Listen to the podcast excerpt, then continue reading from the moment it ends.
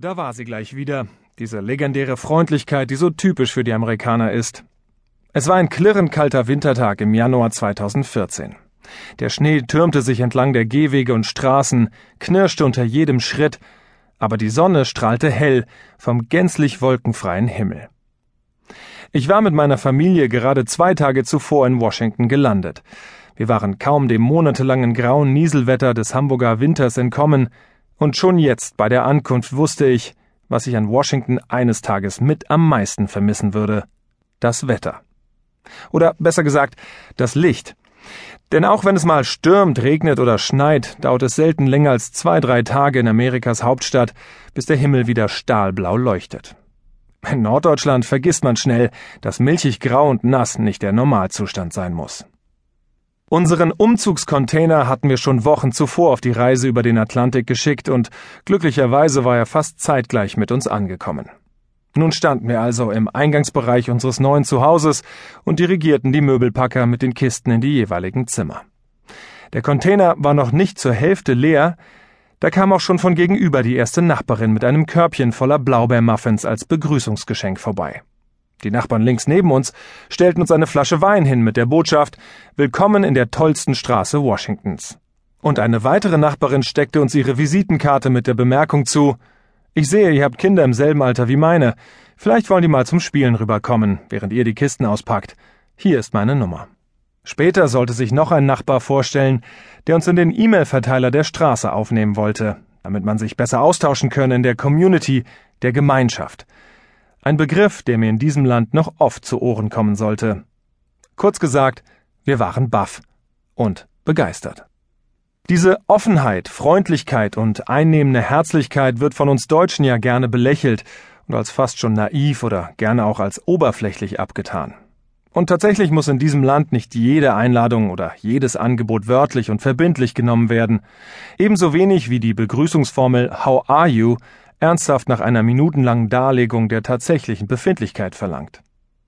Hin und wieder mache ich mir einen Spaß daraus, beispielsweise Kassierern im Supermarkt auf diese Frage ernsthaft zu antworten, nur um in ihrem Gesicht die Verwirrung darüber zu sehen, wie denn nun mit mir und meinen Ausführungen umzugehen sei.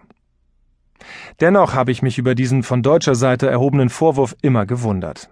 Uns jedenfalls war am Tage unseres Einzugs völlig egal, ob etwa die Offerte zum Playdate zur Verabredung der Kinder aufrichtig gemeint war oder nur als freundliche Floskel.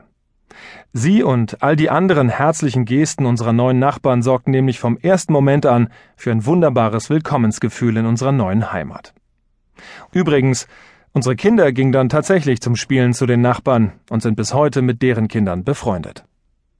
In Washington DC hatte ich, wie erwähnt, bereits um die Jahrtausendwende anderthalb Jahre gelebt und als Producer im ARD-Studio gearbeitet. Insofern empfand ich unsere Ankunft in vieler Hinsicht auch als Homecoming, wie ein Wandeln auf alten Pfaden im und um das Viertel Georgetown, wo sich das Studio befindet. Gleichzeitig war es auch ein ganz neues Abenteuer. Damals lebte ich als Single in einer Wohngemeinschaft, nun kehrte ich mit Familie zurück.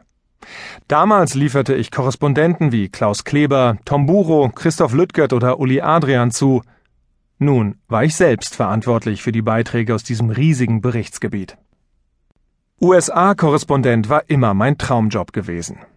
Aber die USA waren inzwischen nicht mehr uneingeschränkt mein Traumland. Zu viel war passiert in der Zwischenzeit. Ich betrachte jene Jahre Ende der 90er als eine Art goldenes Zeitalter.